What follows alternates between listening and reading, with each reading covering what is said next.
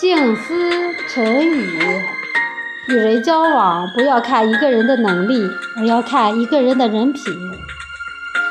不要跟自私虚荣的人交往，这样的人非但对你不会有帮助，还会为自己招来不必要的麻烦。看清别人时，不需要说破或得罪。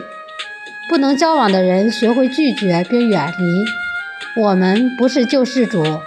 不要试图去改变一个心术不正的人，与值得交往的人相交，不要把时间浪费在不必要的人和事上。人贵在真，缘贵在随。早安，吉祥。我是主播翟翠潇，欢迎大家的收听。